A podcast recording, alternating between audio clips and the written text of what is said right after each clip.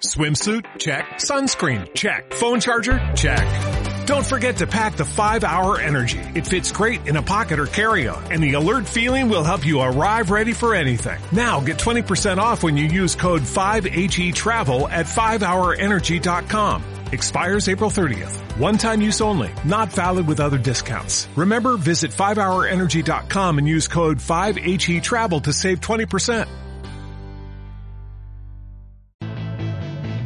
Capital Intereconomía, con Susana Criado. Y con Sara Carbonell, analista de CMC Market. Sara, ¿qué tal? Buenos días. Buenos días, Susana. Mm, ¿Cómo lo ves? Bueno, pues bien, vamos a cerrar la semana probablemente con alta probabilidad eh, en positivo.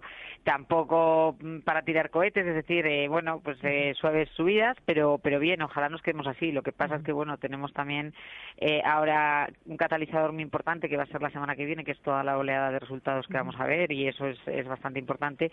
Y luego, bueno, que Trump no se le ocurra, eh, pues de repente escribir un tuit sobre algo y entonces de repente cambie todo, ¿no? Pero pero de momento va todo correcto eh, las materias primas subiendo, el, el, crudo, como ya sabemos, en, en su rally, aunque ahora lo suaviza un poco, con lo cual eso también, eh, bueno, pues fomenta un poco la, la, incertidumbre sobre los tipos de interés, sobre posibles subidas, entonces se están deshaciendo también muchas posiciones en el mercado de deuda. Bueno, a ver qué pasa hoy, porque hoy es un día raro por ese vencimiento, ¿no?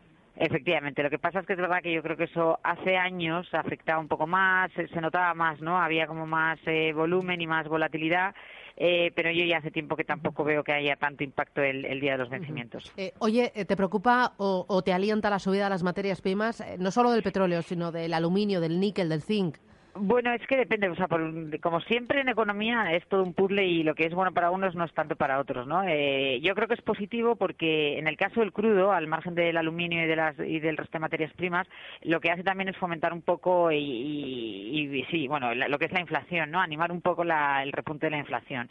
Entonces, esto es positivo porque puede haber esa subida de tipos de la que hablábamos, pero para determinados sectores que necesitan alta financiación para su actividad, como por ejemplo, eh, pues constructoras, utilities y demás, pues no es tan positivo positivo no tener eh, costes de financiación altos, aunque bueno, estaríamos hablando de realmente del, del medio plazo. Uh -huh. Pero realmente en términos generales para lo que es la economía y pensando en Europa sobre todo, yo creo que es positivo tener eh, ahora mismo precios del crudo en torno a 75-80, yo los veo bastante adecuados. Ya, eh, esa subida del precio del petróleo es lo que está animando a empresas como un Repsol, un Técnicas Reunidas y está sí. castigando a un IAG.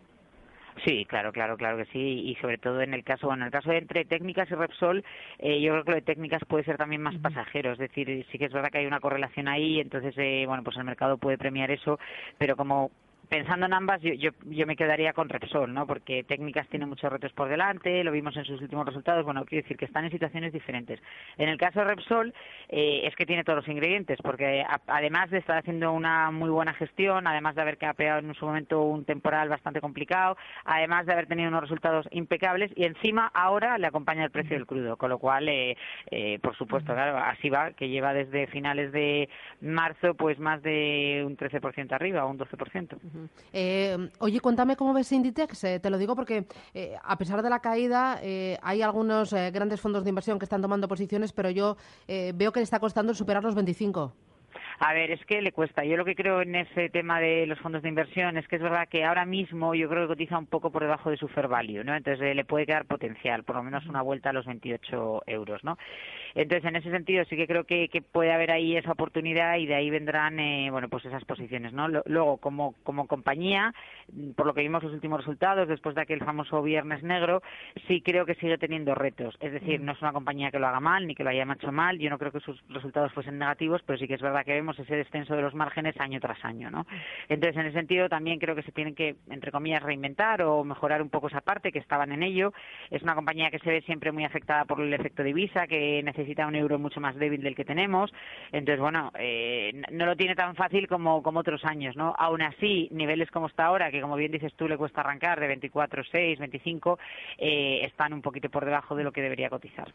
Eh, medios de comunicación, ya con los resultados más asentados eh, en bolsa, eh, eh, ¿les ves potencial? ¿Hay otros que te gustan más? Eh, ¿Qué lectura haces? A ver, bueno, a mí de, viendo los resultados de ayer, pero incluso antes de verlo, ¿no? Eh, me quedo quizá con Mediaset. Ahora, es verdad que el sector en general, pues también es un sector que ahora tiene una competencia muy fuerte, bueno, pues porque hay muchos contenidos alternativos, ¿no? A lo que son los medios de comunicación, a lo que es la tele tradicional, hay medios de pago, está Internet. Entonces, en ese sentido, a nivel contenidos, pues no, pues yo creo que ahí, ahí hay mucho reto y mucha, mucha competencia.